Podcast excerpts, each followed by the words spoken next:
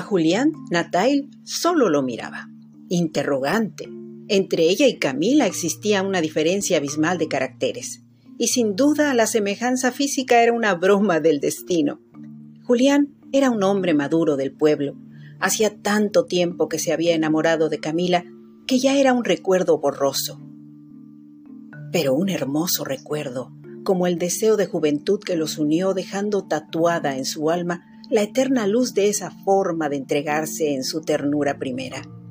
Camila formó parte de su mundo en una época donde ambos viajaron a ese apetecible paisaje que solo los amantes conocen, que jamás se parece al de nadie y que de alguna forma se roba el presente.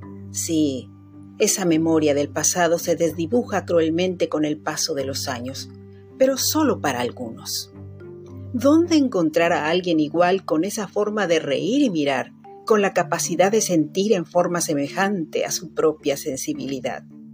Soñar algo tan apreciado y hacerlo tangible no siempre es posible. Julián y Camila lo vivieron, incluso desearon estar juntos por mucho más tiempo. Imaginaron que el destino marcaría en forma indeleble un para siempre. Se supieron el uno del otro Qué difícil es acertar cuando la vida impone sus reglas y el tiempo marca brechas que construyen distancias donde poder opinar es imposible.